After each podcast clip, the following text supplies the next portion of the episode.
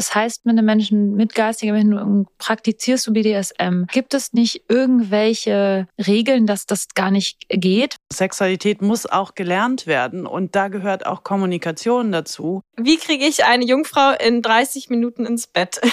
das Feld Sexualität ist riesig ja, und also reinstecken ist nicht Sex. Was das für ein heiliger Moment ist für den Mann, wenn der mal nicht mit einem steifen Penis irgendwas machen muss. Warum machst du Escort? Es sind immer Abenteuer. Und irgendwie hat mich das total gereizt, es einfach mal auszuprobieren und in so eine ganz andere Welt einzutauchen. Für mich ist das ein starker Ausdruck sexueller Freiheit, was ich da mache. Ohne sie hätte ich das alles nie so akzeptiert, weil sie so positiv damit umgegangen ist, so wie ihr Körper ist. Ja, ich hatte dann einfach noch diese zweistündige Autofahrt vor mir, wo ich so feucht war. Oh Gott, und ich war begeistert. Ich war begeistert und habe zugehört und habe zwei Wochen später gekündigt und mich beworben bei einer Agentur. Ich glaube, da hast du schon etwas gefunden, was einen Escort von einem sehr guten Escort unterscheidet. Hallo, ihr hedonistischen und abenteuerlustigen Menschen. Wie schön, dass ihr da seid. In meinem Laptop sitzt Lenia. Ich bin Luisa und ihr hört das Geliebte auf Zeit Podcast. Wir haben heute wieder eine wundervolle Gästin und zwar ist es Daria aus Stuttgart. Ja, und ich will noch mal so anfügen, dass wir ja ab äh, bald quasi so richtig viele coole neue Änderungen in diesem Podcast haben werden. Ding, ihr könnt ding, sau gespannt sein. ähm, genau, mehr Infos dazu gibt's dann nächste Woche. Ähm, da werden Luisa und ich euch so ein bisschen äh, vielleicht schon spoilen, genau, was alles so hier Cooles passieren wird. Also bleibt gespannt. Und jetzt würde ich sagen, hören wir auf rumzulabern, oder? Und ich stelle die erste Frage an unsere tolle Gästin Daria aus Stuttgart. Ähm, ich würde sagen, wir fangen einfach mal damit an, Daria. Wann hattest du das letzte Mal Sex und mit wem und wie war's? Werbung. Also kürzlich haben wir uns ja schon mal über Sexmythen unterhalten, Lenia. Und es gibt ja noch etliche Sexmythen, die wir nicht genannt haben. Ja, zum Beispiel muss ich unbedingt rasiert sein und Größe ist wichtig, oder? Oder wir haben uns geküsst und berührt, ich bin aber nicht feucht geworden. Was stimmt eigentlich nicht mit mir? Es ist wirklich unglaublich, wie viele Mythen sich um Sex und Lust ranken. Einige können ja lustig und harmlos sein, aber die Aufrechterhaltung von anderen kann ja sogar gefährlich für unsere sexuelle Gesundheit sein. Vor allem das mit dem Rasiertsein, finde ich, ist echt ein Thema, weil total viele Leute denken ja, dass wenn man nicht rasiert ist, ist man irgendwie unsauber oder sowas. Ja, und dabei schützt es ja sogar eigentlich so ein bisschen vor Keimen und so. Und die erotischen Inhalte, die wir konsumieren, können eine wichtige Rolle äh, spielen bei der Entstehung von diesen Mythen, vor allem wenn es natürlich um Pornografie geht. Und da können Mainstream-Pornos echt unrealistische Maßstäbe setzen. Zum Beispiel über bestimmte Körpertypen oder Stellungen. Und oft ist in Mainstream-Pornos ja auch Sex ohne Kondom hauptsächlich gezeigt. Aber der hauptsächliche Sex, würde ich mal sagen, ist ja auch mit Kondom. Oder es wird Analsex ohne Vorbereitung gezeigt oder dass es äh, keinen ausdrücklich gegebenen Konsens gibt. Das kann hier alles zu Fehlvorstellungen führen. Ja, und an dieser Stelle kommt dann Cheeks ins Spiel. Denn Cheeks kann dabei helfen, mit manchen Mythen aufzuräumen und hat bei mir auch meine sexuellen Fantasien noch weiterentwickelt. Denn bei Cheeks wird Sex so dargestellt, wie er tatsächlich eher realistisch gelebt wird. Und es findet außerdem noch Aufklärung offen ohne Stigmatisierung statt. Ja, ich finde Cheeks auch richtig, richtig toll, weil es nicht nur erotisch inspirierend ist, sondern eben auch ein Ort, an dem ich alle wahren Wahrheiten über Sex und Lust erfahren kann. Ja, ich fand zum Beispiel diese Filme aus der Kategorie ähm, echte Pärchen, die Sex haben, total toll. Und ähm, das macht bei mir richtig Lust, weil es irgendwie so realistisch und liebevoll und ja, einfach total schön ist. Ja, du Voyeurin. Ja, ihr solltet Cheeks auch unbedingt mal ausprobieren, nicht nur um mit einigen Mythen über Sex und Vergnügen aufzuräumen und einvernehmlich und fair produzierten Porn zu unterstützen, pay for your porn, sondern auch, damit eure nächsten Sexerlebnisse so richtig heiß werden. Ja, das kann ich auch nur empfehlen und es gibt keinen Grund, es jetzt nicht sofort zu tun, denn mit unserem Code auf Zeit 7, kleingeschrieben und zusammen, also AUF Z-E-I-T 7, könnt ihr bei getcheeks.com, also G-E-T-C-H-E-E-X.com, Cheeks sieben Tage unverbindlich und kostenlos testen bei der Jahresabo-Option. Das würde ich an eurer Stelle gleich direkt mal tun. Keine Mindestlaufzeit, also jederzeit kündbar.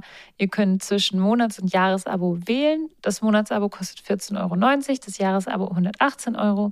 Bei jährlichen Abbuchungen also 9,90 Euro monatlich. Und natürlich findet ihr wie immer alle Informationen zu Cheeks und zu unserem Code und den Direktlink auf Cheeks auch nochmal unten in den Show Notes. Und wir freuen uns schon auf eure Erlebnisse, die ihr vielleicht mit uns teilt, die ihr mit und dank Cheeks gemacht habt. Werbung Ende. Erstmal hallo, danke für eure Einladung. Jetzt habe ich mich schon ganz aufgeregt, weil ihr so viel geredet habt. ähm, äh, mein letzter Sex, also ehrlich gesagt hatte ich, äh, mein, äh, meine letzte erotische Begegnung fällt mir da ein. Und zwar war das letzte Woche, ich bin ja jetzt gerade in Hamburg. Äh, ich hatte eine BDSM-Session mit einem geistig beeinträchtigten jungen Mann. Das war meine letzte erotische Begegnung quasi. Okay, das, dann hast du jetzt schon dieses äh, Stichwort gegeben. Vielleicht magst du ja mal kurz vorstellen für jetzt alle, die neugierig sind, was du denn beruflich eigentlich so machst und was das mit Sex zu tun hat und mit deiner letzten Sexerfahrung. Also, ich bin Sexualbegleiterin und Sexualassistentin, würde sagen Sexarbeiterin. Ich habe auch oder ich arbeite auch als Domina und bin auch sexualtherapeutisch ausgebildet. Also das Thema Sexualität, wie es euch auch umtreibt, treibt mich um auf allen Ebenen. Das heißt, ich arbeite mit Menschen und ihrer Sexualität. Okay, wow, dann hast du ein ziemlich weites Spektrum an Sachen und so Ausbildungen, die du irgendwie zusammenfügst, oder? Also du hast gerade gesagt, du ähm, ja, du hast eine Sexualtherapie. Mhm äh, Ausbildung oder? Also mhm. äh, ich, es fing an als Domina. Also ich habe geforscht zum Thema Sexualität und ich habe angefangen als Domina vor zehn Jahren und das hat mir nicht gereicht. Dann habe ich mich mit Tantra beschäftigt. Dann habe ich mich mit Sexualassistenz und Begleitung beschäftigt. Also ich habe selber einen heilpädagogischen Hintergrund. Ähm, ich bin Heilerzieherin und dann habe ich gedacht, okay, es gibt super viele Leute, die frustriert sind mit ihrem Sex, deswegen will ich noch ein bisschen was Therapeutisches obendrauf setzen. Und dann habe ich ein äh, Sexokorporell angefangen. Das ist eine körperlich orientierte Sexualtherapie. Hab da meinen ersten Blog gemacht und will ab 2023 weitermachen. Und bin aber auch äh, Gestalttherapeutin und Heilpraktikerin für Psychotherapie. Also ich habe mittlerweile auch eine eigene Praxis tatsächlich.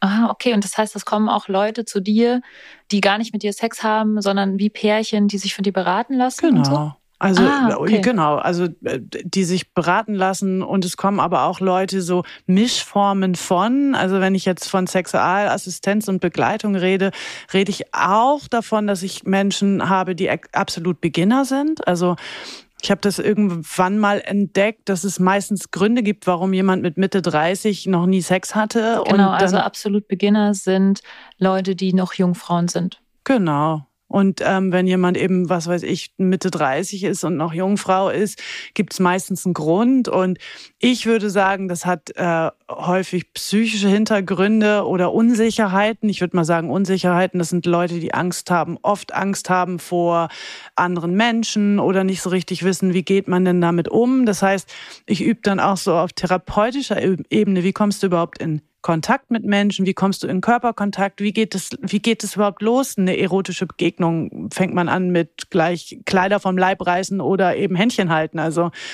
da gibt's ja äh, tausend Wege, wie man da hinkommt. Und das würde ich jetzt auch aufs, unter Sexualbegleitung machen, weil ich den Menschen quasi in ihre Sexualität assistiere. So.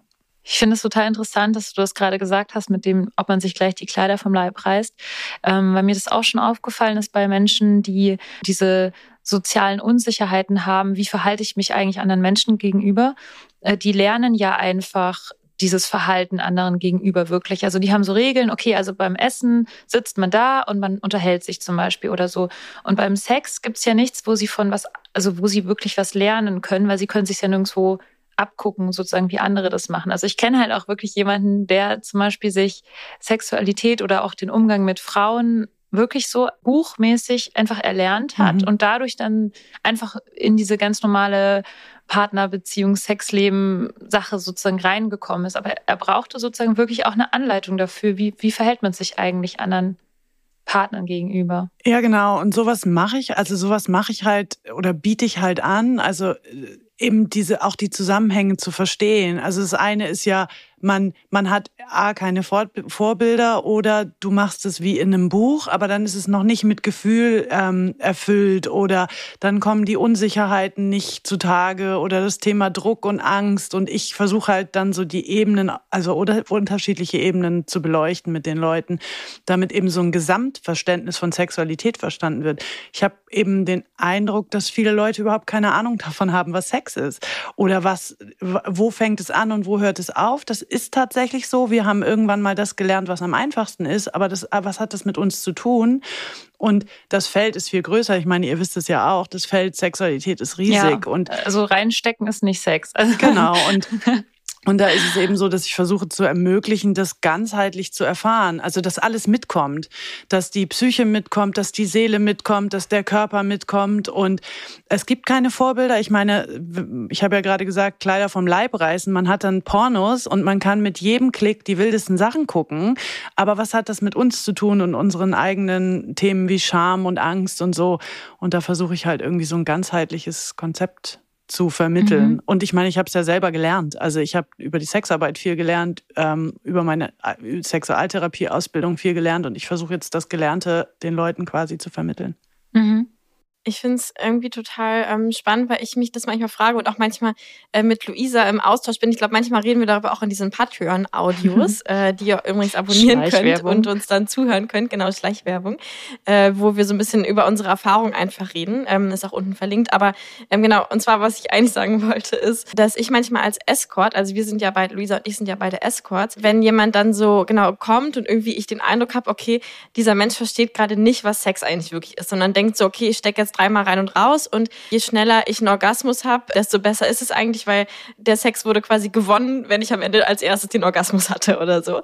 ähm, und dann frage ich mich manchmal, ähm, wie viel genau, wie viel ich dann da zum Beispiel auch so therapeutisch, sage ich mal, oder halt als Input geben sollte oder so und sehe halt als Escort eher meine Aufgabe darin, einfach für die Person da zu sein, was, was die sich gerade wünscht und nicht so sehr die Person auch zu, zu coachen oder zu, zu lehren auf irgendeine Art und Weise. Und ich frage mich gerade, ob, ob du das quasi schon dann sozusagen mehr machst, dass du wirklich auch aktiv mit den Leuten redest und, ähm, und denen sozusagen auch Sachen beibringst oder was der so der Unterschied von ja, einem so Escort-Service zum Beispiel zu dieser Sexualbegleitung ist. Naja, das, eigentlich mache ich das auch nur, wenn ich als, wenn ich mit absolut Beginnern arbeite, weil die Leute kommen ja sonst mit einem Wunsch oder einem Setting, was sie erleben wollen oder mit einem Wunsch nach Nähe. Da mache ich natürlich nicht das therapeutische Fass auf. Das sollte ich vielleicht tun. Und ich, ähm, es gibt so einen Punkt, wo ich glaube, eigentlich müssten wir das tun, weil wenn, wenn nicht wir, wer dann? So, weil äh, ich meine, da ich würde schon sagen, wenn es um Sexualität geht, sehe ich mich mittlerweile als Expertin, weil ich so viel erlebt habe und weil ich auch sehe, wo die Missstände sind und wo die Leute eigentlich keine Ahnung haben. Aber es ist natürlich, wenn jemand zu euch kommt oder wenn jemand zu mir kommt und Lust hat, jetzt äh, dieses erotische Erleben zu haben oder eine Begegnung zu haben, dann ist es halt schwierig, das einzubringen, weil das impliziert ja, dass irgendwas nicht richtig ist. Und ich meine, ja. dazu werden wir halt am Ende des Tages nicht bezahlt. Das ist schon so. Das heißt, ich mache das eigentlich nur, wenn es speziell angefragt ist oder so. Ansonsten äh, halte ich meinen Schnabel so. Ja, mhm. bei mir ist es auch so. Also ich habe ähm, auch schon ähm, viel auch Begegnungen mit Absolut Beginners gehabt, vor allem in letzter Zeit. Und ich fand es total, total interessant. Und ich habe auch schon versucht, so eine Mischung zu sein aus Girlfriend und Coach. Aber es ist halt schwierig, da den richtigen Moment zu finden, wann man irgendwie auch naja, pädagogisch sozusagen ist, weil wenn ich jetzt gerade in der Doggy-Position bin und merke, okay, ey, die Bewegung ist gerade irgendwie nicht so richtig super, er könnte vielleicht mehr diese Bewegung machen. Wie, wie sage ich das dann? Also was ist das, also ich, wenn man sich mal vorstellt, was ist das eine, für eine Form von, von Lehrerschaft, die man dann hat, wenn man da gerade so irgendwie in dieser Position ist. Ne? Dann, also dann holst du halt dann den, hol ich den Rohrstock raus, Luisa, und dann wird belehrt. Und das finde ich ja irgendwie schwierig, also, weil ja auch die andere Person gerade in dem Moment so super verletzlich ist. Also ich glaube, das ist ja der Moment, wo du mit dem falschen Rat auch jemanden richtig, also mit der falschen Formulierung, ja. jemanden richtig tief und langwierig verletzen kannst. Naja, und dadurch, dass wir mit Intimität arbeiten und du eben so nackt bist am Ende des Tages, ist es halt so, dass es verletzlich ist. Und wenn ich jetzt als Sexualtherapeutin mit den Paaren arbeite, dann arbeite ich natürlich auch an der Frustrationstoleranz.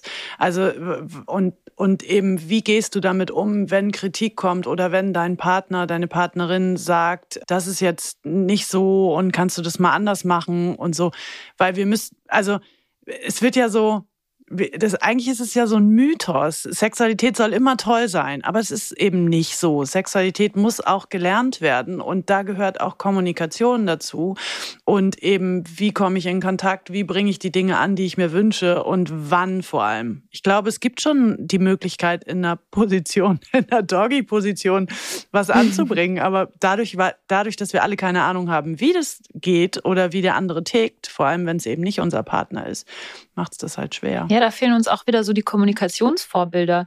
Weil in wie viel, also ich will jetzt Paulita Pappel nicht, also die nehme ich jetzt mal aus, weil da habe ich gar nicht so viel Porns gesehen, aber die Mainstream-Porns, die ich jetzt so hauptsächlich kenne, da ist es ja schon so, dass da nicht so viel kommuniziert wird über, hey, mach mal das so und mach's mal so, damit man irgendwie so lernt, okay, wie, wie geht das eigentlich? Wie kommuniziere ich eigentlich beim Sex? Darüber hatten wir ja auch letztens eine Folge gemacht, eigentlich sogar über Kommunikation beim Sex. Also das heißt, du lernst oder du bringst den Leuten eigentlich auch wirklich so bei, wie sie sich selber ausdrücken können, was sie, was sie eigentlich wollen. Genau. Mhm. Einmal das und eben auch so ein Bewusstsein darüber, wenn wir jetzt nochmal zu deinem Doggy-Style zurückkommen, ähm, ein Bewusstsein darüber, dass jede Form der Bewegung was auslöst und dass du mit einem Zentimeter total viel verändern kannst. Also im Sexokorporell geht es um verschiedene Erregungsmodi. Also wir haben uns alle eine Art und Weise angeeignet, wie wir uns erregen und masturbieren und da sind dann auch unsere Synapsen verknüpft in unserem Geschlecht, im Penis, in der Vagina, an den Schamlippen und jegliche Form der Veränderung verändert was im sexuellen Kontakt und es kann mal besser sein und es kann mal schlechter sein und es kann auch mal langweilig sein, aber man muss sich dessen bewusst sein, dass es eben nicht immer fantastisch ist und dass man auch neue Dinge lernen kann und so. Also so sowas mache ich dann mhm. mit den mhm. Leuten. Ich würde gerne einmal so als, als Overview gerne von dir hören, was für Menschen kommen denn eigentlich zu dir? Weil wir haben jetzt schon so spezielle Sachen besprochen und ich finde super spannend und würde gern voll mehr in die Tiefe gehen, aber einfach so genau, also was für Menschen kommen eigentlich zu dir, dass wir jetzt einmal so einen, so einen Überblick ja, darüber haben. In welchem haben. Bereich? Ich meine, wenn ich jetzt, also oh Gott, hab, ja, ja, du machst ja alles. Ich, hab, ich bedecke ja die, äh, decke ja alle möglichen Bereiche ab. Sexualbegleitung, Sexualtherapie. Ja, gut. In die Richtung. Ja, das, ja. Das, das ist total unterschiedlich. Also Sexualtherapie habe ich in erster Linie tatsächlich seit langem Männer mit Erektionsproblemen, weil das ist auch ein Riesending, über das keiner redet. Also Paare und Männer mit Erektionsproblematiken sind im Moment in der Praxis sehr präsent und in der Sexualbegleitung und Assistenz eigentlich alle Menschen mit körperlichen geistigen und psychischen Beeinträchtigungen. Also ich habe da in erster Linie tatsächlich Männer, also ab und zu mal Paare, die dann wollen, dass ich sie unterstütze oder eben auch Tipps gebe, aber in erster Linie Männer, die ein Erlebnis wollen, die keine Partnerin finden oder eben noch nie Sex hatten, auch aufgrund ihrer körperlichen Beeinträchtigung Meistens, also ich will da jetzt bitte kein Stigma verbreiten, so, aber das ist, das ist tatsächlich die Zielgruppe. Mehrfach und viel mehrfach körperlich behinderte junge Männer. Und ähm, hast du eigentlich manchmal, ich frage mich, ob wirst du auch manchmal gebucht von zum Beispiel TherapeutInnen von den Menschen mit Behinderung oder so? Also, weil ich kann mir vorstellen, dass manche Menschen, die eine Behinderung haben, gar nicht selbst, ich denke jetzt vor allem auch so an, an geistige ähm, Diversität oder so, gar nicht selbst ähm, dich jetzt irgendwie buchen könnten oder auf diese Website zugreifen oder, oder sowas. Also, du, voll, sehr mhm. unterschiedlich tatsächlich. Also ich hatte schon, ich hatte auch schon Anrufe aus dem Pflegeheim, also weil es jemand, ja. jemand, der sehr sexuell übergriffig war im Rahmen von Demenz, die haben mich mal kommen lassen, einmal um Rat zu abzuholen und aber auch um, um diesem Mann ein erotisches Erleben zu vermitteln. Äh, ich habe BetreuerInnen, äh, ich habe auch Eltern, die dann sagen, mein Sohn oder so also durch die Bank weg. Und ich habe auch aufgrund meiner Präsenz im Netz schon eine Therapeutin gehabt, die eben jemanden hat, der psychisch beeinträchtigt, also psychische Störung, ich sage jetzt mal Störung, weil das tatsächlich so ist, der eine psychische Störung hatte und dem, der aber noch nie wirklich erotischen Kontakt hatte und den hat sie dann zu mir geschickt, weil sie wusste, was für von eine Profession ich habe und wie ich arbeite und mit dem habe ich dann eben auch so ein Mischding gemacht. Also es kann mhm. alles sein und es ist tatsächlich so, dass ich auch einige Menschen habe, die nicht sprechen können die, da kommen dann halt tatsächlich die Betreuer, Betreuenden oder die schreiben. Also. Mhm. Mhm. Wow, das ist so, das so spannend. Ich bin gerade. Ja, ich ja. finde es irgendwie total cool, will ich mal kurz als Lobrede ähm, sagen auf all die Betreuenden, die sowas ähm, machen oder sich darum kümmern, weil ich glaube, Sexualität ist oft so ein Bedürfnis, was man irgendwie vergisst, dass es jemand hat. Also keine betreuende Person würde jemals vergessen, jemanden zu füttern oder sowas. So, oh, okay, die Person hat jetzt ein paar äh, Tage nichts gegessen, ich sollte die mal füttern oder sowas, wenn es notwendig ist. Aber so bei Sexualität, glaube ich, vergisst man das manchmal, wenn Leute das nicht selbst ausdrücken, vergisst man, dass das ja trotzdem ein erwachsener Mensch ist, ja. ähm, auch wenn, wenn die Person sich vielleicht nicht so verhält wie andere erwachsene Menschen und dann irgendwie vielleicht auch ein Bedürfnis nach Sexualität hat. Also total cool, dass die dann auf dich zukommen, die Betreuenden. Ich frage mich, was genau eigentlich dieses Bedürfnis ist. Also was denkst du, ist das Bedürfnis der Menschen? Ist es dieses, dass sie angefasst werden? Oder ist das Bedürfnis tatsächlich am Geschlecht angefasst zu werden oder äh, einen Orgasmus zu bekommen? Was denkst du eigentlich, was diese Menschen brauchen? Oder also ich glaube tatsächlich, brauchen?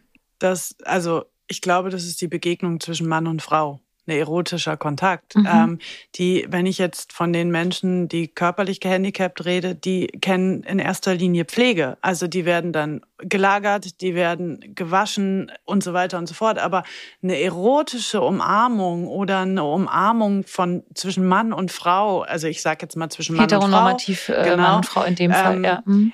Das ist das, was die Leute wollen. Also sie wollen Mann sein. Und dann verschwimmen eben auch diese diese Grenzen von, oh, jetzt ist es tatsächlich nicht mehr, geht es nicht mehr darum, dass mein Körper nicht funktioniert, sondern jetzt habe ich einfach diesen Kontakt, weil er, weil er wichtig ist und mhm. ich kann den spüren und nicht, bin nicht immer damit beschäftigt, dass ich körperlich gehandicapt bin. Und würde eine Massage nicht auch sowas tun? Also jetzt mal rein Schon, aber eine Massage, wenn du jetzt zu einer Awareness-Massage mhm. gehst, also ich, ich habe ja nicht immer mit meinen KundInnen Sex, manchmal schon, also ja, egal.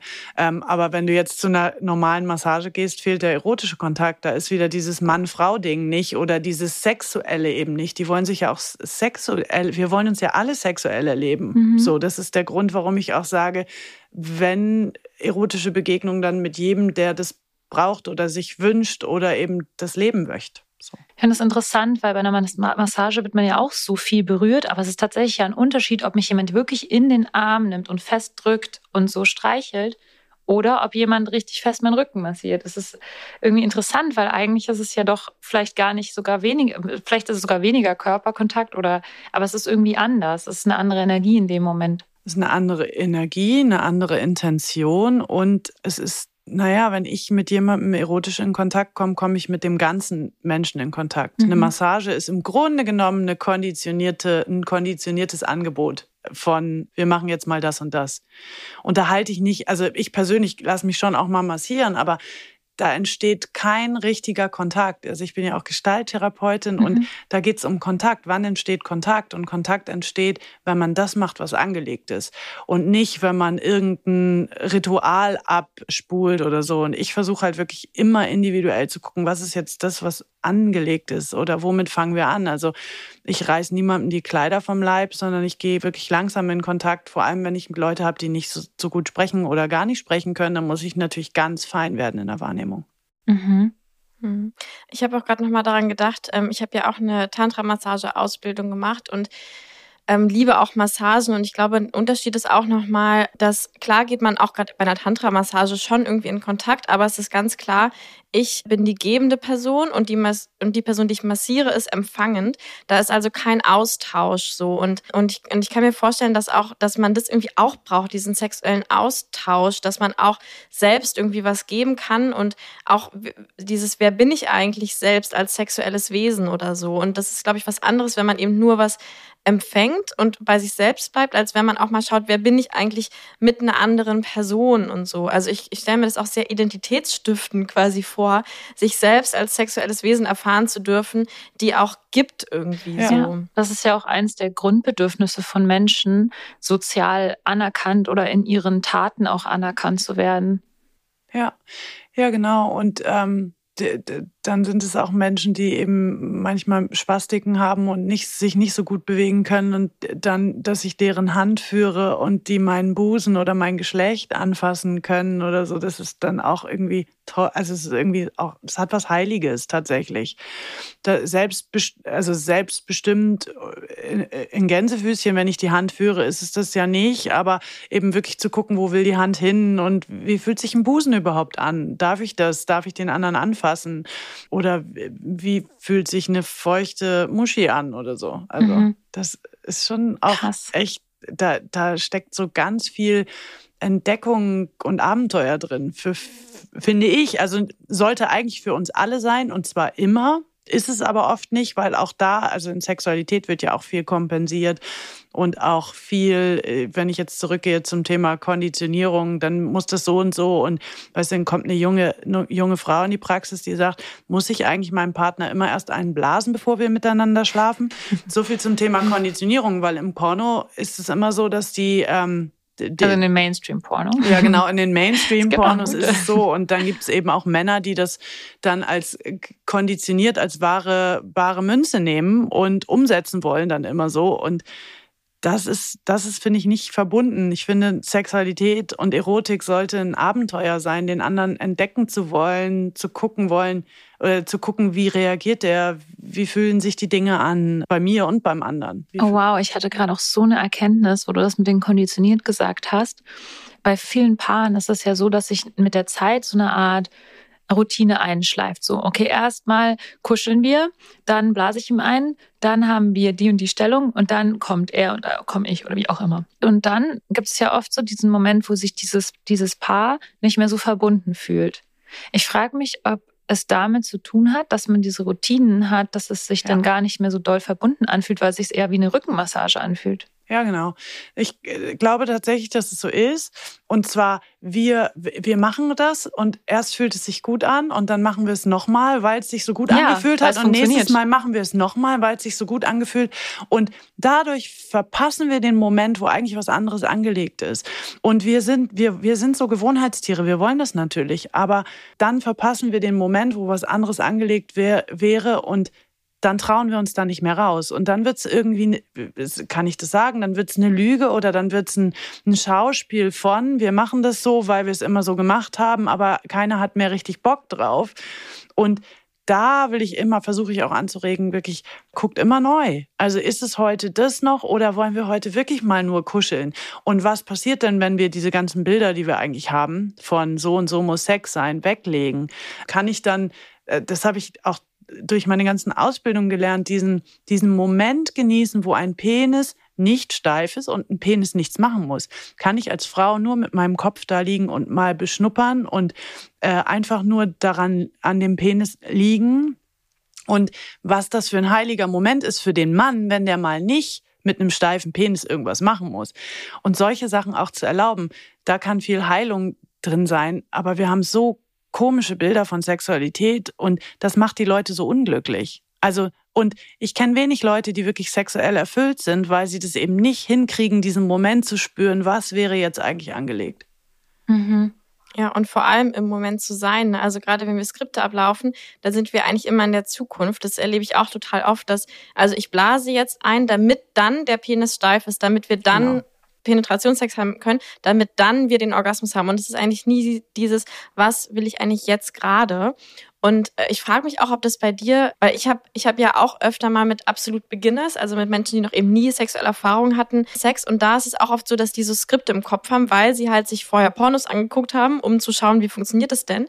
Und die wissen dann so, die denken okay, wir machen jetzt das, damit dann das, damit dann das. Und da erlebe ich selten irgendwie so einen Moment der Verbindung des Genusses. Und ich frage mich, ob jetzt zum Beispiel, vielleicht kannst du es erzählen aus deiner Erfahrung, ob Menschen, die ähm, Behinderung haben oder so, wo man eben nicht dieses Skript ablaufen kann, weil das halt gar nicht funktioniert mit Skript denen. Ob es da irgendwie einfacher ist, im Moment zu bleiben, für die auch? Oder merkst du da äh, Unterschiede quasi? Nee, ehrlich gesagt nicht. Ich, äh, die haben genauso viele Pornos geguckt wie alle anderen Ach, und äh, die haben genau diese Skripte im Kopf. Also, ich habe, also es, ich habe jetzt gerade eine Frau in der Praxis, die ist schon über 50, hatte noch nie Sex und hat noch nie Pornos geguckt. Das finde ich total toll. Und die will mhm. eben auch mit mir körperlich arbeiten. Und da kannst du ja bei Null anfangen, quasi in der Pubertät. Da, wo wir alle. Die hat aber ganz viel Hollywood-Filme geguckt, ist auch nicht besser. Na, die guckt nicht so viel Fernsehen. Also ich habe ihr jetzt gesagt, sie soll mal Hollywood lieb. Also ich habe ihr ein paar Sachen empfohlen, wo man schöne Erotik sehen kann, nur um eine Idee davon zu kriegen. Die hat das einfach nicht interessiert. Finde ich irgendwie auch spannend.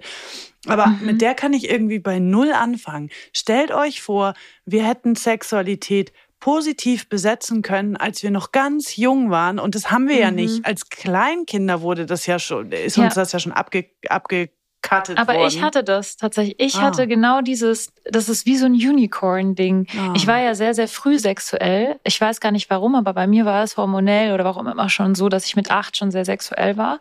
Und meine Eltern haben noch nicht mal dran gedacht, mich aufzuklären, als ich acht war. Und da hatte ich schon fast Sex mit acht, mit meinem Grundschulfreund damals. Und wir haben Dinge getan, die mich wirklich nachhaltig sexuell geprägt haben, die gar nicht mit irgendwelchen, also es war wirklich ein unschuldiges, ein unschuldiges Erleben, ohne dass ich ein Bild davon habe, weder positiv noch negativ noch irgendwas. Ich Jetzt wusste nicht, dass es falsch ist oder richtig oder was auch immer. Und das kam dann erst später, sozusagen diese ganze Aufklärung, aber das kam dann auf dieses Grundlagenwissen, was ich dadurch mir in diesem, wo wir Verstecken gespielt haben und im Schrank versteckt haben oder so, was ich da halt erfahren habe in dieser Zeit. Und das, das ist wirklich, also es ist wirklich wertvoll. Ich, ich kann mir auch nicht vorstellen, wie es halt andersrum ist. Und ich will auch Porn grundsätzlich jetzt gar nicht irgendwie verdammen, weil nee, wir nee. haben ja auch oft schon, wir haben ja auch mit Paulita Pappel zum Beispiel über Porn geredet und generell, es gibt halt auch echt richtig guten Porn oder gute Pornografie. Nur halt ganz viele Sachen, die man jetzt so im Internet für kostenlos irgendwo klicken kann. Da sind halt auch echt viele Sachen dabei, die Jetzt nicht unbedingt. Selbst das, also ich meine, ich gucke auch Pornos, aber man muss halt wirklich, ähm, dadurch, dass es gibt ja so einen Punkt, wo Sexualität immer noch ein Tabu ist. Und wenn wir aber im Kopf haben, dass das nicht die real oder dass das nicht die Realität von Sexualität sind, ja, dann. Ähm, vielleicht, wenn man viel Sex hat und Porn guckt, dann kann man differenzieren, okay, das ist jetzt ein Film, das ist jetzt Fantasy. Ja, und man kann ja auch mal vögeln wie die Kanickel. Also genau. ich meine, warum nicht? Es ist ja auch Sex, aber dann das zu der Sexualität zu machen, die, die einzige oder so, das muss man einfach auf dem, auf dem Schirm haben. Und ansonsten finde ich äh, Pornos auch wichtig. Also, genau, es sind einfach verschiedene genau. Facetten und Perspektiven, die man ja. braucht, um dann differenzieren zu können, was, was eigentlich die eigene genau. Sexualität ist. Okay, und vielleicht kannst du uns jetzt mal so ein bisschen erklären, wie so eine Session eigentlich aussieht. Das würde mich total interessieren. Also ja, wie, wie läuft dann vielleicht, also gibt es dann irgendwie so auch erstmal Erstgespräche oder sowas, anders als bei so einem Escort, was ja wirklich wie so ein, wie so ein Tinder-Date, sag ich mal, abläuft. Und was, was machst du dann so? Äh, Gibt es irgendwie Nachbereitung? Also würde mich interessieren, wie so eine Session quasi von vorne bis hinten abläuft. Ja, im Grunde genommen ist es total individuell. Ich habe natürlich Leute, die ich auch seit Jahren regelmäßig sehe. Da wird jetzt nicht mehr vorher eine halbe Stunde und hinterher eine halbe Stunde gequatscht. Also es ist tatsächlich so, dass die ersten ein, zwei Dates deutlich mehr Zeit, also es, sind, es ist einfach zeitaufwendiger, weil weil man gucken muss, ob und wie man kommuniziert und weil das dann einfach Slow Motion, ähm, es geht um wirklich Langsamkeit und Achtsamkeit, um zu gucken, wie funktioniert der andere, wenn der noch nie sexuell mit jemandem war. Also in erster Linie versuche ich vorher mit den Leuten zu kommunizieren, auch in Ruhe, äh, eben um überhaupt zu gucken, ist man sich sympathisch, hat man eine Chemie, wohin geht der Weg.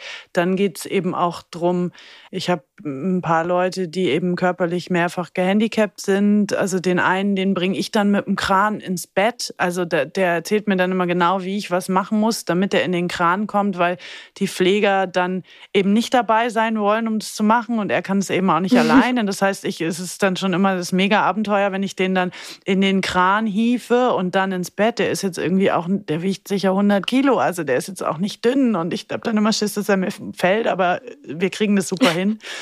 Dann geht es um Ausziehen und dann soll es ja auch so ein bisschen eine erotische Energie haben. Das heißt, ich versuche dann auch langsam Körperkontakt aufzubauen und auch das Ausziehen eben nicht so technisch zu machen, sondern auch ein bisschen einzubauen, bis wir dann nackt sind, überkuscheln und auch Oralverkehr und im Arm lieben und versuchen eben dem, dass wir uns beide berühren können. Genau. Und hinterher das ausklingen lassen. Also, oder auch nochmal drüber reden, was war gut, was war schlecht oder was willst vorher, was willst du heute erleben? Also solche Sachen werden dann schon besprochen. Und ich mache eben, mache das so, dass eine ich sage, eine Stunde Sexualassistenz kostet zwei oder 250 Euro, je nachdem, wo ich bin, nehme noch Anfahrtsgeld und bin dann aber manchmal eben zweieinhalb Stunden bei den Leuten, weil du musst ja auch für Ausziehen und Anziehen und dieses von A nach B hieven und so musst du ja auch dann noch Zeit berechnen. Also es ist aber so kann das aussehen. Aber es ist, Evelyn, jetzt, weil du vorhin gefragt hast, was meine letzte erotische Begegnung war, das war dann im SM-Studio und der kam und war in Leder gekleidet und der wollte in die Zelle und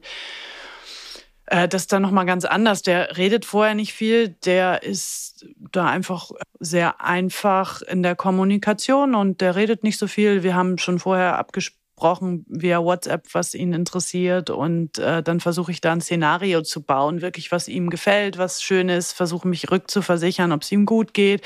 Und da geht es dann ja auch um Schlagen. Also versuche ihn dann auch, äh, versuche immer auszutarieren, wie viel geht. Ich habe dann die erste Session war ganz suche und ich habe es dann gesteigert und er sagt dann, schreibt dann manchmal bei WhatsApp, du musst bitte strenger sein. Und dann frage ich, was, was meinst du mit strenger? Und dann sagt er ja, strenger sein und äh, versucht dann rauszufinden, was meinst du damit überhaupt und so, damit ich nicht über seine Grenzen gehe, weil das natürlich mit mhm. der Kommunikation dann eben ein bisschen anders ist. Ja, das ist total interessant. Ähm, Habe ich mir vorhin schon auf meinem Zettel aufgeschrieben, als du das am Anfang erzählt hast.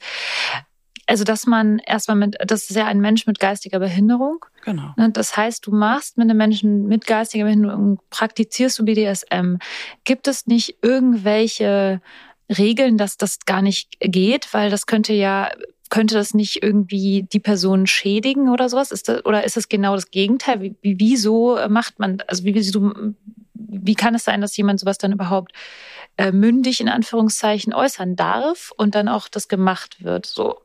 Ja, also der, der die äh, seine Betreuer kamen auf mich zu und haben gesagt, dass er immer wieder über diese Neigung redet und auch manchmal abgezogen wird von Frauen, die dann mit ihm, wenn sie mit ihm bei WhatsApp schreiben und schon über Leder und ich weiß nicht was schreiben, also der mag Leder und dass sie dem dann Geld abgezogen haben und so. Und die haben mich dann äh, kontaktiert und sind mit mir ins Gespräch gegangen und haben mich gefragt, was geht denn da eigentlich? Und ich habe dann angefangen, mit ihm auch zu kommunizieren über WhatsApp und da ist natürlich die Kommunikation, also das geht um einfache Sprache und da geht es eben auch darum, wirklich langsam rauszufinden, worum es geht. Es gibt nichts Rechtliches mhm. an dem Punkt oder so.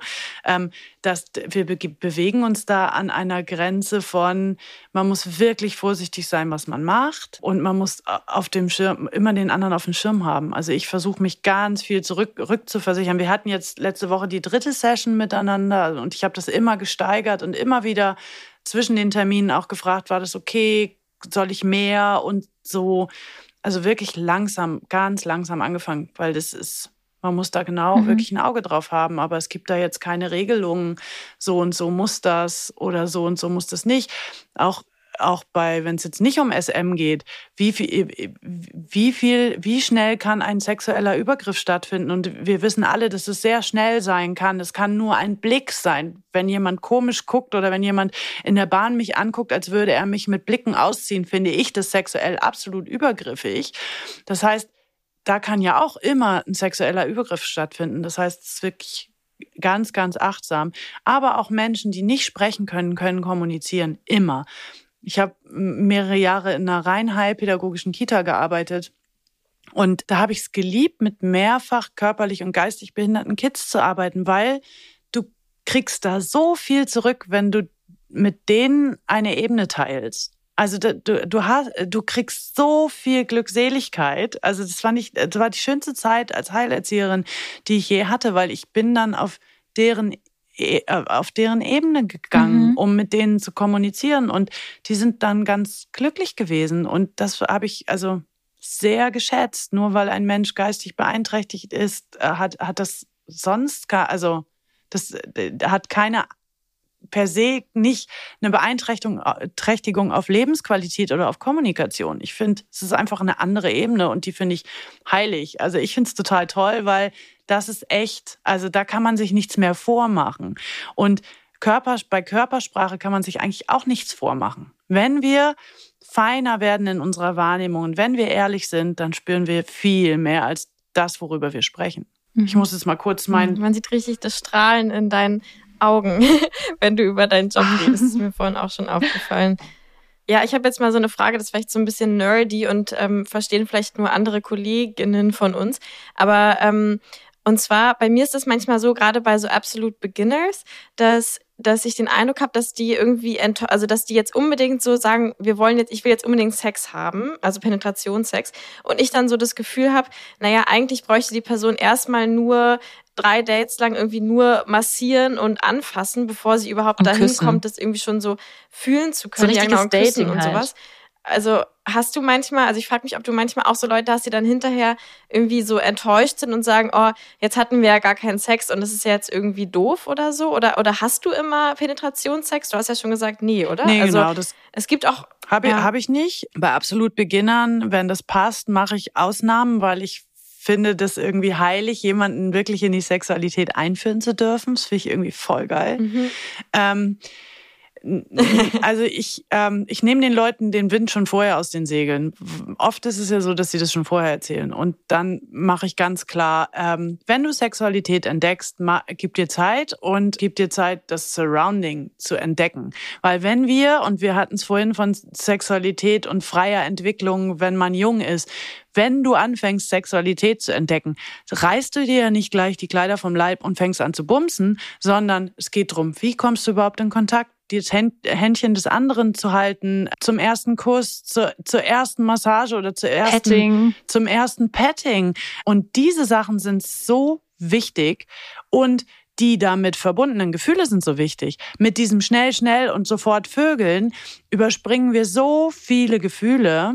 Also, und ich will eben die Gefühle mit holen, weil die sind eigentlich total wichtig und die helfen uns dabei zu spüren, wenn Sachen nicht in Ordnung sind, wenn Sachen viel zu schnell gehen und so weiter und so fort. Und das versuche ich wenn ich weiß, dass ich, dass ein absolut Beginner kommt, dann mache ich das schon im Vorfeld. Klar. Machst du mehrere Sessions mit absolut ja, Beginners? Immer. Weil das, äh, bei mir ist das auch so. Ich habe jetzt wobei immer stimmt nicht. Ich habe letzt ein, mit einem war ich nach einer halben Stunde äh, am Schon Vögeln. Am aber Vögeln. Der, der, war. Das es war ist ja auch individuell, ne? Also es ist ja komplett individuell, aber bei uns ist es ja, also ich spreche jetzt mal von Denia und mir. Ich würde jetzt eigentlich gerade gerne die Vögel ja, bitte. hören. Wie kriege wie krieg ich eine Jungfrau in 30 Nee, aber es war so lustig, weil äh, der hatte ein, ein leichtes Handicap und hat deswegen Mitte 20 leichtes Handicap und hat hat deswegen wirklich komplexe äh, also Selbstwertprobleme komplexe und Scham mit Frauen. Und wir hatten ich weiß nicht sechs Wochen lang stand dieser Termin. Und in diesen sechs Wochen hat er Pornos geguckt hat Bücher gelesen hat sich so krass auf diesen Termin vorbereitet. Und dann war irgendwie klar okay hier geht's jetzt nicht drum hier geht's jetzt nicht mehr drum irgendwas zu erfahren sondern der will der will das erleben und der will Vögeln der will und der ficken. will knutschen und der will das volle Paket und das war so unfassbar. Also dieser Typ, der hatte noch nie Sex und hat sich so in diesen sechs Wochen darauf vorbereitet, auf allen Ebenen. Also auch, wie man eine Frau befriedigt und wie das geht und so. Das war fantastisch. Also ich hatte mit, mit selten so guten Sex. Also es war wirklich der absolute Burner. Keine Ahnung, wie das passiert ist, aber es war relativ schnell klar. Also man klar, kann sich theoretisch darauf vorbereiten. Man kann sich richtig gut darauf vorbereiten und der hat wirklich eben alle Ebenen genutzt. Das fand ich so spannend, weil der hat wirklich Liebesratgeber, wie man eine Frau berührt, Liebesfilme und Pornos. Also der hat dann auch richtig Vögeln war, also wirklich so wie man es im Porno, aber der hat dann irgendwie so alles äh, alle kombiniert. Ebenen kombiniert. Das ja. fand ich wirklich, also ein absolutes Naturtalent. Der wird noch viel, ich glaube, der wird noch viele schöne sexuelle Erlebnisse haben. Und da ging es in erster Linie drum, diese Angst vor Frauen zu überwinden. Und das ging mit mir wohl relativ zügig. Ja, sowas habe ich auch öfter. Also das erlebe ich auch öfter, dass die Absolute Beginners, die sich mit mir treffen, eigentlich super schüchtern sind und sich einfach nur nicht trauen, Frauen anzusprechen oder mit Frauen zu sprechen. Und ich finde das immer so krass, weil die haben ähm, dann, wenn ich sie kennenlerne, habe ich kurz diesen, also es ist mir schon ein paar Mal passiert, diesen Moment von, dass ich zweifle, ob er mich gerade gut findet, weil er so aufgeregt ist und so, dadurch strahlt er so eine Ablehnung aus. Und ich habe das tatsächlich auch zu einem dann mal gesagt, du, ich habe gerade am Anfang gedacht, dass du das mich eigentlich gar nicht gut findest. Aber mir war natürlich klar, dass er mich gut findet, weil sonst würde er mich nicht buchen. Aber ich, ich habe dieses ganz, ganz stark, diese, diese Kommunikation von der Richtung gekriegt. Weil ich glaube, wenn man so aufgeregt ist oder so Angst oder diese Unsicherheit Frauen gegenüber hat, strahlt man dann oft irgendwas aus, was man gar nicht raussenden will. Und dann wundert man sich, warum man dann nicht mit Frauen in Kontakt kommt. Ja, genau. Und weil da, weil da eben auch nicht dann so richtig drüber geredet wird. Also die mhm. Aufregung ist da und jeder spürt, also wie ein großer grauer Elefant, über den man eigentlich nicht reden will, weiß jeder, hier ist es jetzt irgendwie aufregend und Angst und ich weiß nicht was. Und ähm, weil die Leute nicht drüber reden, wird's dann schräg. Ja. Und weil die Leute versuchen, das zu überspringen und dann eben sofort vögeln wollen. Dabei ist es eigentlich total süß, wenn man ja. dann irgendwie sagt, oh, ich bin gerade total aufgeregt. Ähm, meistens sage ich das dann auch, weil ich bin dann wirklich aufgeregt, dann sage ich, ich bin auch gerade voll aufgeregt, ja, weil es einfach was voll Besonderes ist, wenn du Sex mit jemandem das erste Mal hast. Ja. Auch für mich, ich habe ja eine Verantwortung in irgendeiner Form. Also es klingt jetzt so blöd, aber ich habe, ich spüre das schon so. Und dann bricht es das auch manchmal so, dass man das einfach sagt. Ich finde irgendwie, also gerade so ältere Kunden von mir sagen das eigentlich fast immer. Die kommen immer und sagen, oh, also ich finde es immer total süß, wenn Leute mir irgendwie, wenn man in der ersten E-Mail so über, also in der letzten E-Mail vor dem Date dann nochmal schreibt, wie erkennt man sich gegenseitig. Und dann kriege ich voll oft so eine E-Mail, ja, ähm, ich bin der Mann mit blauem Anzug, der ganz aufgeregt in der Lobby sitzen wird oder so. Also ich finde es eigentlich total süß, wie oft meine Kunden mir sagen, dass sie aufgeregt sind, verglichen zu, wenn ich auf einem privaten Date bin, würde das ja nie jemand sagen, weil alle so voll auf, oh, ich bin so der Coolste und so. Und also ich finde eigentlich das total süß, dass bei uns so oft Leute ja, halt ja. so ehrlich direkt sind. Ich bin immer an. aufgeregt. Also ich bin auch immer noch aufgeregt, wenn ich mhm. die Leute seit Jahren kenne. Also ich finde, es ist irgendwie ein besonderes Moment, wenn es um Sexualität geht. Und äh, auch bei neuen, also ich bin jedes Mal echt, ich mache mir echt in die Hose. Also immer. Apropos Zustand der Menschen, die du, äh, die du triffst, was ich noch aufgeschrieben hatte, was mich echt interessiert ist, hast du eigentlich Berührungsängste und Ekel ähm, Menschen gegenüber? Vor allem ich zum Beispiel habe schon Berührungsängste, denke ich, mit Menschen mit Behinderung, weil ich einfach nicht mit vielen Menschen mit Behinderung zu tun habe. Ich habe jetzt letztens jemanden getroffen, der blind war. Darüber wollte ich auch mit dir, Lenia, mal eine Folge aufnehmen demnächst. Und das war eine richtig krasse Erfahrung für mich und ich fand es echt wahnsinnig toll. Aber ich war auch sehr unsicher, wie ich damit dann umgehen kann, weil ich eben auch beruflich nie in Kontakt mit, mit Menschen mit Behinderung gekommen bin. Mm, wie ist das für dich? Gibt es da irgendwelche Grenzen, wo du sagst, okay, das, das kann ich nicht? Oder irgendwas, was, was für dich schwierig ist? Also ich habe ja schon viele Jahre vorher heilpädagogisch gearbeitet. Das heißt, ähm, da habe ich mich natürlich mit den Themen auseinandergesetzt. Wie ist es, wenn, wenn jemand ähm, speichelt oder auch, also die Kids, die konnten sich ja, die konnten sich auch ja selber nicht auf Toilette begeben und hatten dann eine Windel und wenn sie eingekotet haben, so mit solchen Themen habe ich mich schon lange auseinandergesetzt. Somit bin ich da jetzt irgendwie auch an vielen Punkten mit allen möglichen Wassern gewaschen, was wirklich ein Thema ist, aber das ist, hat nichts mit Handicap zu tun, ähm, wenn die Leute nicht gepflegt sind. Und da ist es für mich ein absolutes No-Go. Und da, als ich, ähm, ich war mal im Pflegeheim bei jemandem eben, der dement war und übergriffig geworden ist. Und da haben die Pflegenden mich kontaktiert und der war nicht gepflegt. Das habe ich aber zum Glück erst später ge gesehen, sonst wäre ich wahrscheinlich aufgestanden und schreiend gegangen. Der, der hatte einen Katheter und der hat untenrum gerochen und dann habe ich gesehen, dass der braune Fingernägel hat und also auch bettlägerig und so. Das ist ja dann auch ein Fehler des Pflegeheims, dass ja, sie genau. sich nicht kümmern, ne? Nee, ich wollte gerade mal sagen, hey, das ist doch gerade sowieso in aller Munde, das ist nicht ein Fehler des Pflegeheims, sondern dass es einfach ja, genau, viel voll. zu wenig Pflegepersonal gibt. Und das ist überhaupt nicht möglich, dem die Finger, also stell dir mal vor, du musst irgendwie als eine Person, die für 20 Personen zuständig ist, jedem die ja, genau, Fingernägel genau, sauber machen. Das also das ist ja der Grund, nicht. warum ich nicht mehr als Erzieherin ja. arbeite, weil ich auch da, also in sozialen Dienstleistungen hast du einfach A, keine Wertschätzung und du hast immer scheiß Bedingungen. Also ich habe 16 Jahre in dem Bereich gearbeitet, ich will da nicht wieder hin zurück. Und ich weiß das natürlich mit der Pflege, das ist ja nicht besser geworden. Aber das ist ein, ein absolutes No-Go und da habe ich auch echt Ekel und das, das geht nicht. Aber das hat eben nichts mit Handicap zu tun. Ich habe das natürlich auch sonst schon erlebt, dass die Leute ungeduscht oder wer weiß was nicht ähm, mit mir in Körperkontakt wollten und das finde ich geht nicht. Also ich will, dass die Leute gepflegt sind und ich will eben eine erotische Begegnung auch geheiligt wissen. Also ich meine, wir, wir gehen ganz nah mit den Menschen in Kontakt und dann möchte ich bitte auch irgendwie das gewertschätzt wissen und dazu gehört für mich auch körperliche Hygiene. Punkt. Mhm. Mhm. Okay, das heißt, wir haben äh, im Prostituierten-Schutzgesetz, das wir ja alle so lieben, sollte noch verankert werden, dass es mehr Pflegepersonal in Pflegeeinrichtungen geben muss, damit unsere Gäste dann immer gepflegt werden können. Und genau. Ja, sehr gut. Müssen wir noch mit reinschreiben. Das, das wäre ein guter Antrag auf jeden Fall. Das wäre auf jeden Fall der einzige sinnvolle Punkt in diesem Gesetz wahrscheinlich. Ja, genau, das ist schon so. Also das ist wirklich, ja, und körperliche Beeinträchtigungen, klar.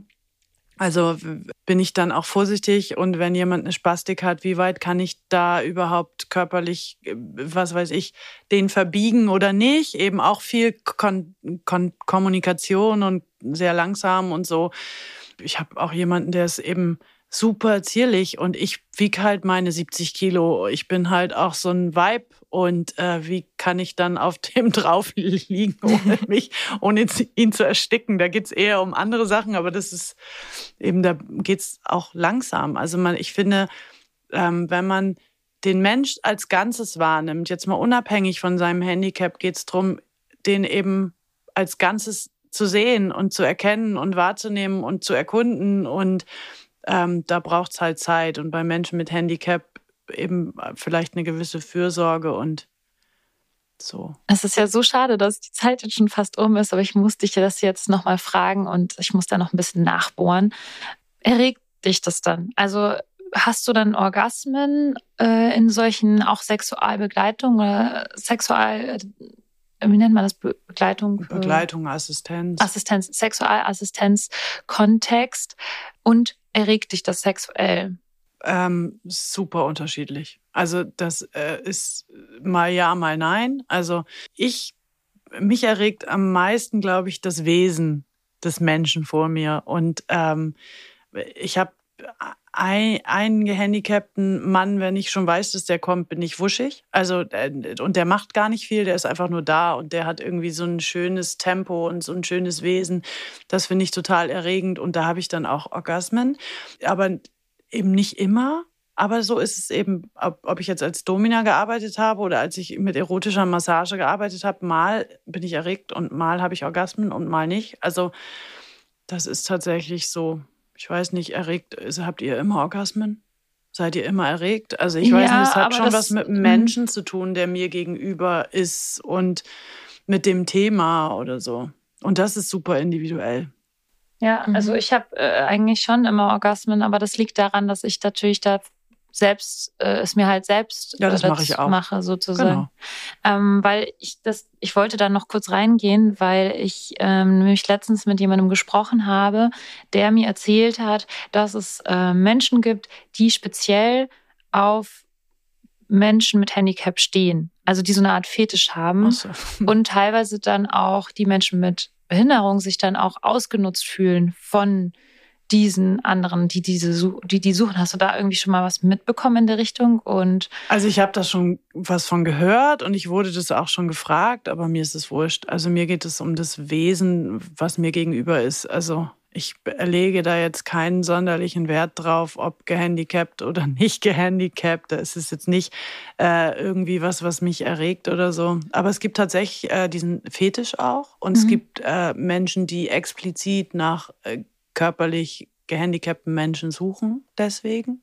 Aber ich persönlich kenne da niemanden oder Okay, Daria, ja, vielen Dank für die ganzen Insights, die du uns gegeben hast. Mal wieder so eine neue Sparte der Sexarbeit für uns irgendwie auch eröffnet äh, hast und auch für die Menschen, die uns zuhören.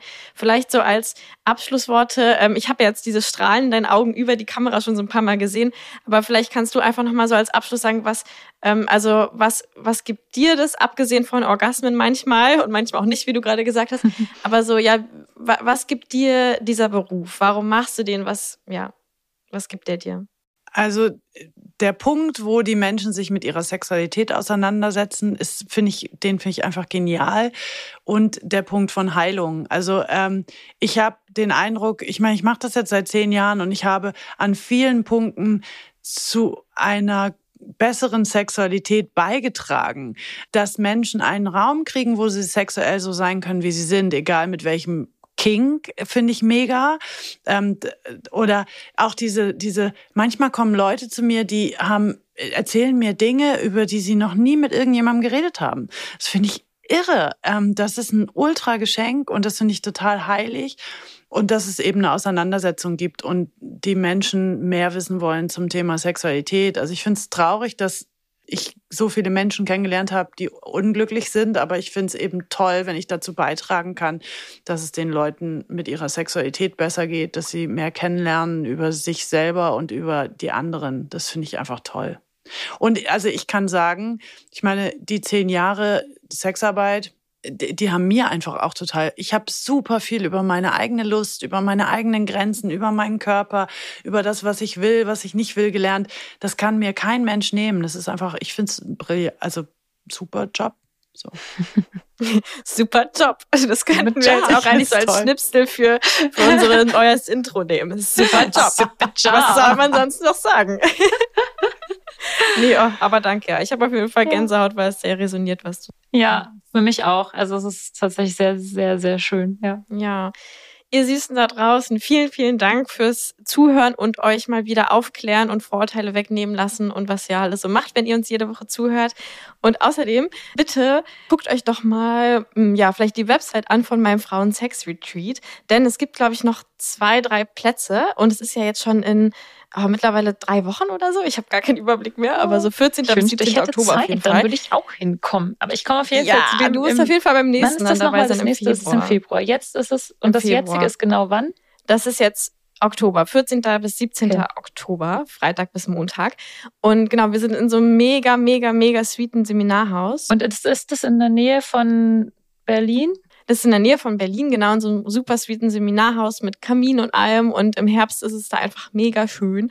Und ähm, genau, machen Workshops und Austausch und Selbsterfahrungen zum Thema Sex für Frauen. Und ja, ich freue mich voll doll drauf. Und wenn du auch dabei sein willst, dann melde dich noch schnell an. Die Infos sind unten übrigens natürlich alle verlinkt. Außerdem ganz, ganz, ganz wichtig, Lisa, willst du das mit den Sternen sagen?